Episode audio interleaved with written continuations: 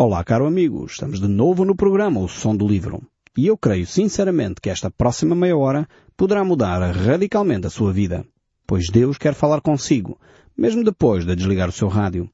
Eu sou Paulo Chaveiro e nós no último programa ficamos aqui bem à porta do capítulo 2 do livro de Sofonias. Nós vamos ver estes primeiros versos deste livro e nós estamos aqui a falar acerca da ação de Deus sobre o povo e sobre a humanidade. Agora Deus não se vai limitar simplesmente ao povo de Israel ou ao povo de Judá. Deus tem uma preocupação com toda a humanidade. Aliás, nós já temos vindo a ver isso em vários textos bíblicos, nas profecias eh, que Deus vai dando, Ele vai falando à Babilónia, ao Egito, à Assíria, à Líbia. Portanto, Deus, Deus tem preocupação com o mundo. Naquela altura seria o mundo conhecido então, uh, e, e claro, ele deu uma responsabilidade ao povo de Israel naquela altura, e agora à Igreja, para que a Igreja e o povo de Israel fossem, de alguma forma, uh, aqueles que são os porta-vozes de Deus para a humanidade. São aqueles que são os emissários, as testemunhas, para, têm a responsabilidade de espalhar a verdade de Deus ao seu redor. Uh, e quando nós falhamos em cumprir esta missão, de facto, o mundo à nossa volta torna-se bem pior. Então é necessário, sem dúvida alguma, nós podermos divulgar esta boa notícia que Deus tem para nós, mas também ao mesmo tempo divulgar que Deus é um Deus de amor, mas um Deus justo. É um Deus de amor, mas um Deus santo. É um Deus que se preocupa conosco, mas é um Deus que se preocupa ao ponto de querer corrigir os nossos erros. Então, nosso Deus é um Deus completo. É um Deus que nos ajuda a crescer e a nos tornarmos cada vez mais maduros e pessoas melhores. É isso que Deus quer fazer com a humanidade toda. E ele confiou essa responsabilidade agora, nesta altura em que nós vivemos, à Igreja. Agora, quando eu falo à Igreja, não estou a falar, é preciso esclarecer isto, de uma confissão religiosa qualquer. Eu não estou a dizer que é a Igreja Católica, ou a Igreja Evangélica, ou a Igreja Protestante, ou a Igreja não sei das quantas, e coloca-se ali um rótulo, porque nós normalmente quando ouvimos à Igreja, associamos ao nome da Igreja onde nós vamos. Uh, não é disso que eu estou a falar. Quando eu falo à Igreja, estou a falar da Igreja Universal, a Igreja uh, que é globalmente em todo o mundo, uh, que segue a Cristo, a Igreja de Jesus. E não necessariamente uma igreja que tem um rótulo à frente e que pertence a um grupo não sei das quantas, porque às vezes nós fazemos essa confusão. A Igreja de Jesus Cristo é o grupo de pessoas que um dia confessou a Cristo como seu Senhor e Salvador, reconheceu o seu pecado e aceitou pela fé que a morte e a ressurreição de Jesus Cristo é suficiente para perdoar os seus pecados. E nesse sentido recebeu a nova vida em Cristo Jesus e recebeu o Espírito Santo como selo, como marca, como batismo da sua vida para ser agora uma testemunha viva uh, da pessoa e dos feitos de Cristo. Isto é a Igreja perceberam a definição? Uh, a Igreja é este grupo de pessoas uh, que de facto confia em Deus. E não tem a ver com rótulos. Este tipo de pessoas encontramos em muitas igrejas cristãs e há muitas igrejas cristãs que têm lá muita gente que não são igreja de Cristo. Aliás, o Senhor Jesus Cristo disse exatamente isso por outras palavras. Todos nós conhecemos aquele texto bíblico de Jesus quando ele falava acerca da seara e ele disse que ele semeou trigo e veio o seu inimigo e semeou joio.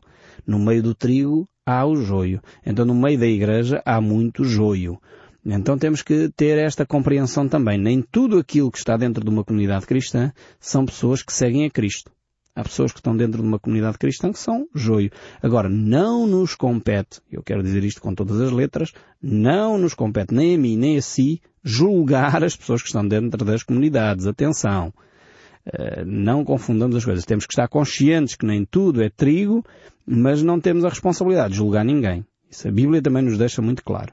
Então temos que sempre juntar uma série de conceitos bíblicos que é para não ficarmos e não cometermos erros, não cometermos exageros ou não tomarmos posições que são contrárias depois à palavra de Deus.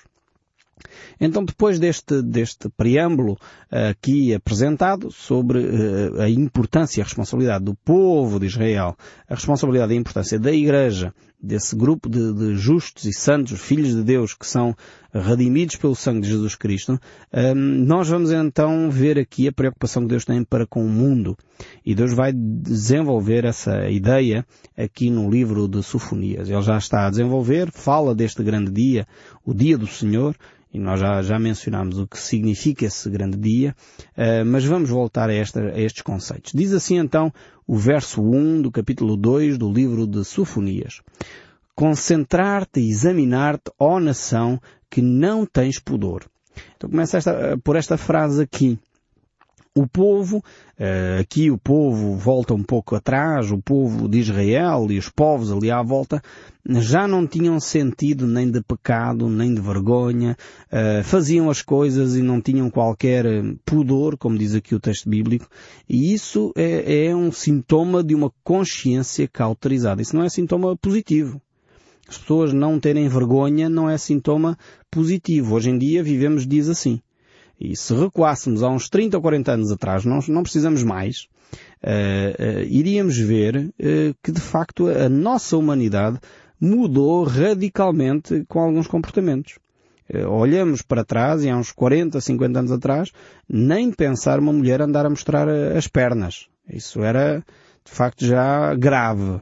Hoje em dia mostra-se tudo e mais alguma coisa e já ninguém acha isso estranho, é aceitável, é perfeitamente normal, acham as pessoas. É deste tipo de pudor que o povo também eh, estava a viver e tinha perdido, e é do qual Deus condena seriamente. Quando nós passamos a viver em pecado, e agora definindo de pecado, é fazer coisas que saem fora da orientação de Deus, quando nós deixamos de viver debaixo dessa orientação de Deus, em termos éticos, em termos morais, em termos de vida comum, e já nem vivemos, já nem nos sentimos mal com isso, isso é muito preocupante. Nós deveríamos realmente pôr a mão na consciência, porque a nossa consciência já está muito cauterizada. É, era fundamental, é fundamental nós pararmos e pensarmos um pouco como é que estamos nós em relação às coisas que nos, nos envolvem, às situações com as quais nós vivemos e, e, e como é que estamos a reagir. Hoje em dia sentamos-nos à nossa mesa e em horário nobre nós assistimos às maiores atrocidades que a humanidade pode cometer e quase já não nos incomoda, já não há pudor, já não há vergonha, já não há receio. Assistimos a um genocídio em direto e pouco aquilo mexe com o nosso coração. Assistimos a violações e pouco já nos importa. Ouvimos notícias de pedofilia bem, ainda, ainda vai mexendo connosco. Graças a Deus que isto ainda vai mexendo connosco. Mas também cada vez menos. Assistimos uh, a programas televisivos sobre infidelidade e hoje é, é, é, dado horário nobre às infidelidades e achamos isso já normalíssimo. Então, mas que mal é que isso tem? E passamos a ter este tipo de comportamento. Programas televisivos passam a ter como mote do seu próprio programa a infidelidade e, e depois o casal a discutir. E isto é normalíssimo e as pessoas bebem isto com uma grande sede e bebem isto com uma grande naturalidade. Aonde é que a nossa sociedade se está a conduzir? Uh, muitas vezes ficamos com a nossa consciência tão cauterizada como alguns animais selvagens que não, que não têm consciência absolutamente do que fazem. Precisamos realmente parar um pouco. Já não há remorso, já não há vergonha, já não há pudor. E é o que o texto bíblico aqui estava a falar acerca de Israel e de Judá.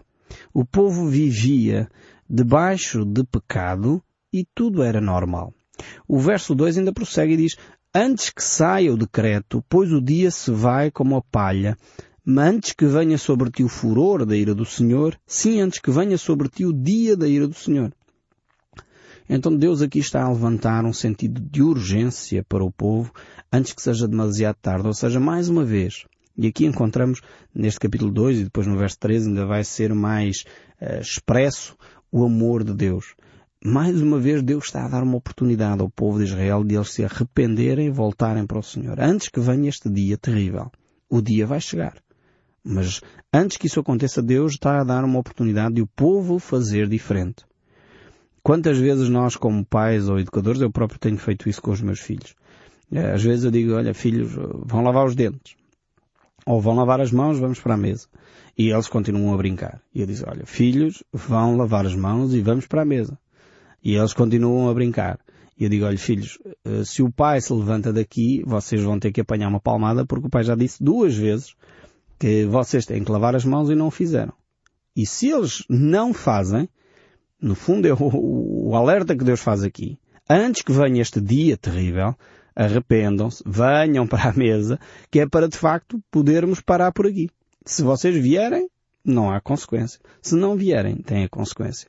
No fundo, todos nós agimos desta maneira e Deus está a agir com o povo de Israel assim. Antes que este dia terrível chegue, arrependam-se, venham, venham até mim, deixem o pecado, deixem a imoralidade, deixem a corrupção, deixem a violência, deixem a injustiça, vivam em misericórdia, vivam em amor, vivam em verdade. E se o povo fizesse isso, Deus não iria trazer o dia de, de juízo. Assim como um pai não vai castigar um filho ou punir um filho quando ele obedece. Só um pai que não é muito bom da cabeça é que faria uma coisa dessas. Quer dizer, se calhar teríamos que tratar desse pai também, interná-lo num hospício ou uma coisa assim do género. Mas um pai normal, um pai que ama os seus filhos, não vai punir um filho quando ele é obediente. Deus também não faz isso. E é, é, às vezes esta atitude que nós pensamos que Deus é um Deus maldoso, Deus vai nos castigar a todos.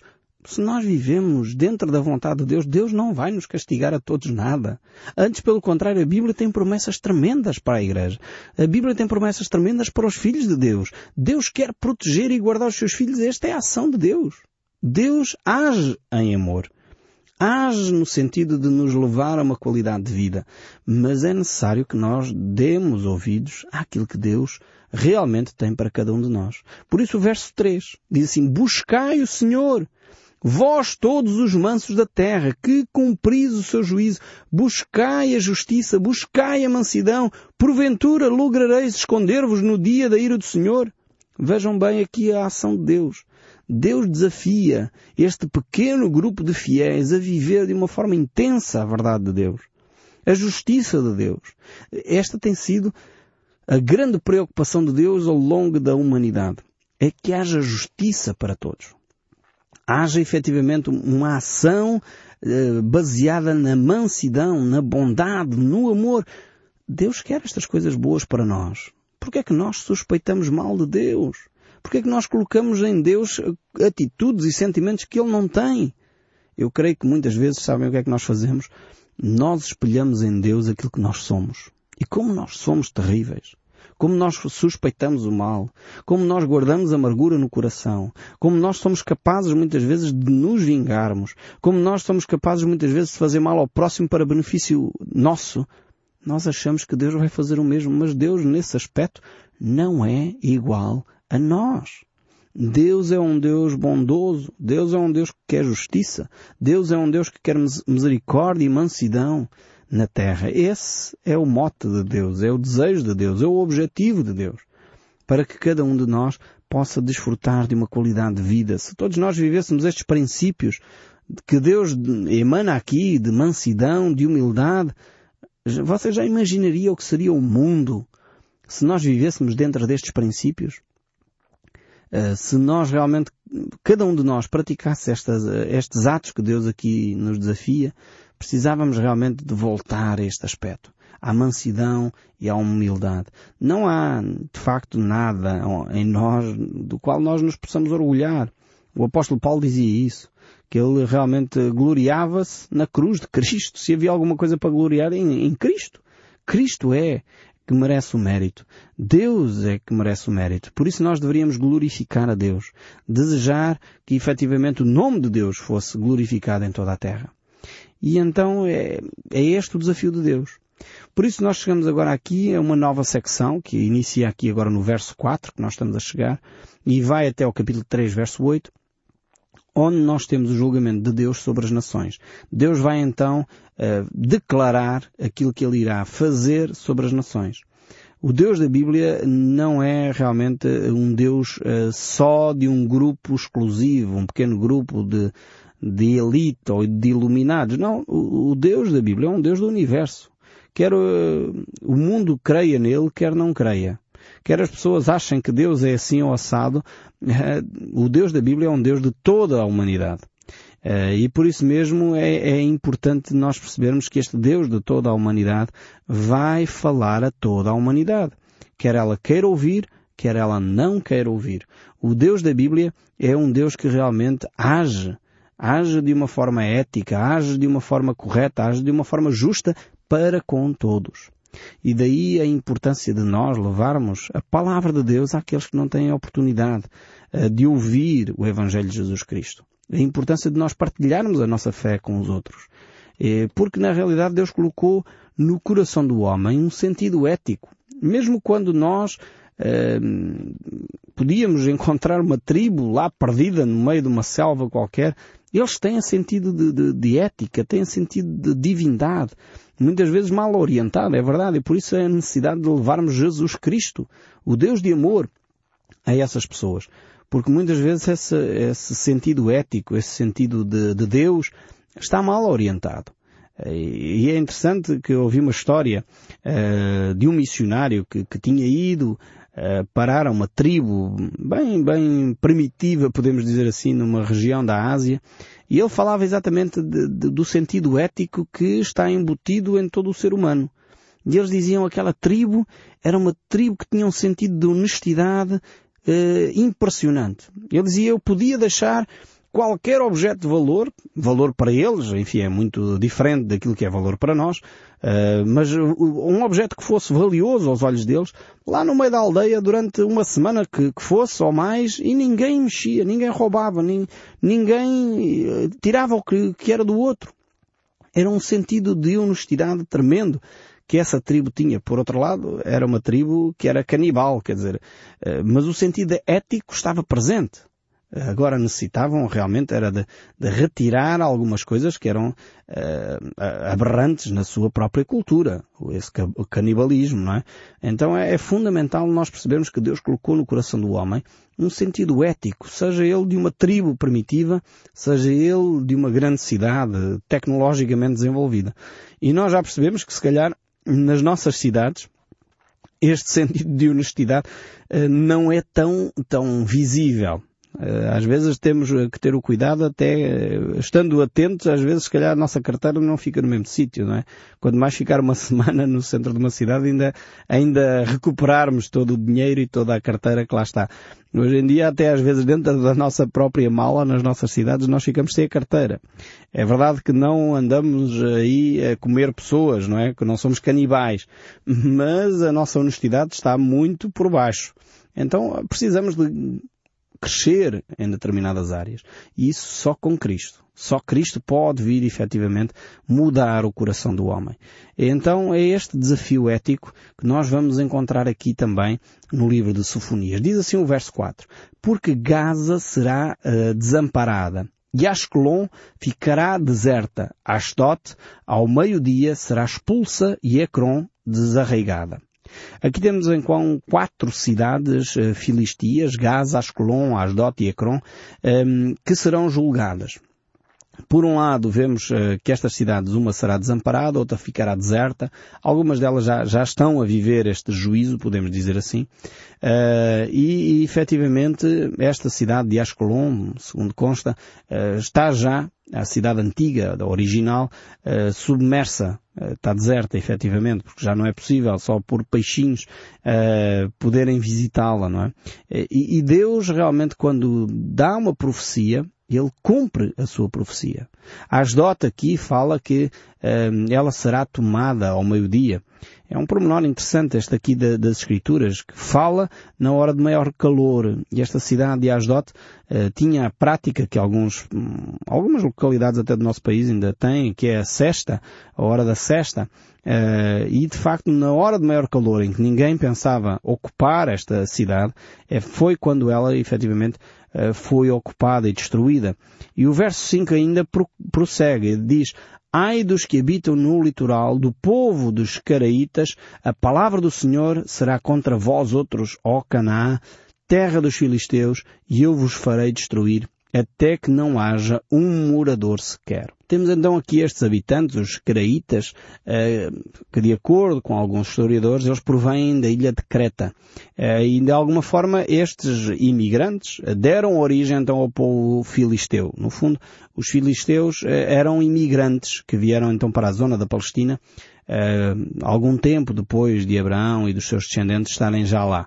E tomaram conta daquela região e diz aqui que eles serão efetivamente também julgados por Deus.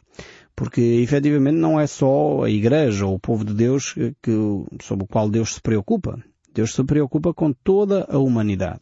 E diz agora uh, Sofonias 2, versos 6 a 9, eu vou ler de seguida estes textos, e diz assim, o literal será então de pastagens, como refúgio para os pastores e currais para os rebanhos. O litoral pertencerá aos redores da casa de Judá.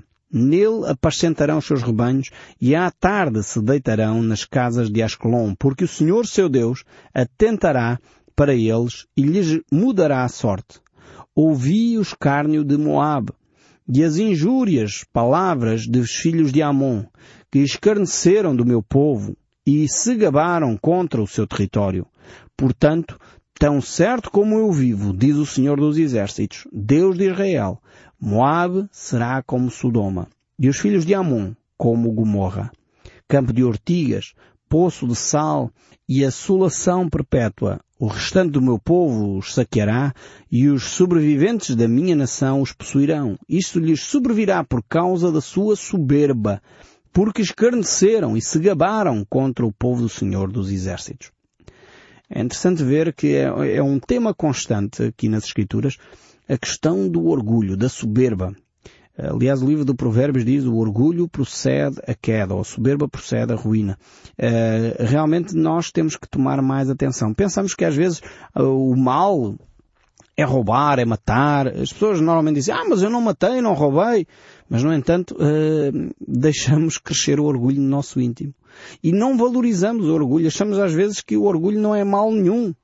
Uh, às vezes quase que até permitimos uh, que isso e achamos quase isso uma virtude. Uh, se calhar é, é, é, interessante ver que se um pastor ou um padre cometer adultério, que está errado, ou cometer uma infidelidade, que está errado, nós condenamos e corretamente achamos que isso não é um procedimento correto para quem se diz ser um líder de uma comunidade. Mas se essa mesma pessoa uh, alimenta no seu coração orgulho, nós se calhar achamos aquilo normal. Deixamos passar o assunto como não sendo importante. O orgulho precede a queda. E nós deveríamos dar muita atenção a este aspecto. Foi isso que conduziu o homem à queda no Jardim do Éden e tem sido isso que tem levado o homem à ruína vezes sem conta. Mas o texto prossegue a dizer, o Senhor será terrível contra eles, porque aniquilará todos os seus deuses da terra, todas as ilhas das nações, cada uma no seu lugar, o adorarão. Também vós, ó etíopes, sereis mortos pela espada do Senhor. Este se estenderá também a mão contra o norte e destruirá a Síria, e será de Nínive uma desolação e terra seca como deserto. E vemos então aqui este contexto de, deste capítulo 2 aqui do livro de Sofonias, onde Deus vai falar do norte, do sul, de África, da Ásia, do centro da Europa. Deus vai começar a tratar das nações. E este é o Deus que manifesta o seu amor para conosco, ao ponto de se preocupar tanto conosco, de intervir para corrigir prejuízos e males que nós estamos a cometer, prejudicando outros e prejudicando inocentes. No fundo é o Deus que responde à nossa oração mais sincera, quando nós dizemos onde está o Deus que deixa que inocentes sofram. É o Deus que intervém na busca e no cuidado para com os inocentes. Este Deus que nós encontramos aqui no livro de Sofonias. Eu espero sinceramente que o som deste livro continue a falar consigo, mesmo depois de desligar o seu rádio. Que Deus o abençoe ricamente e até ao próximo programa.